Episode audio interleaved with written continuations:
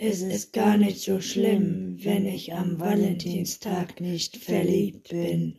Schließlich bin ich am toten Sonntag auch nicht tot.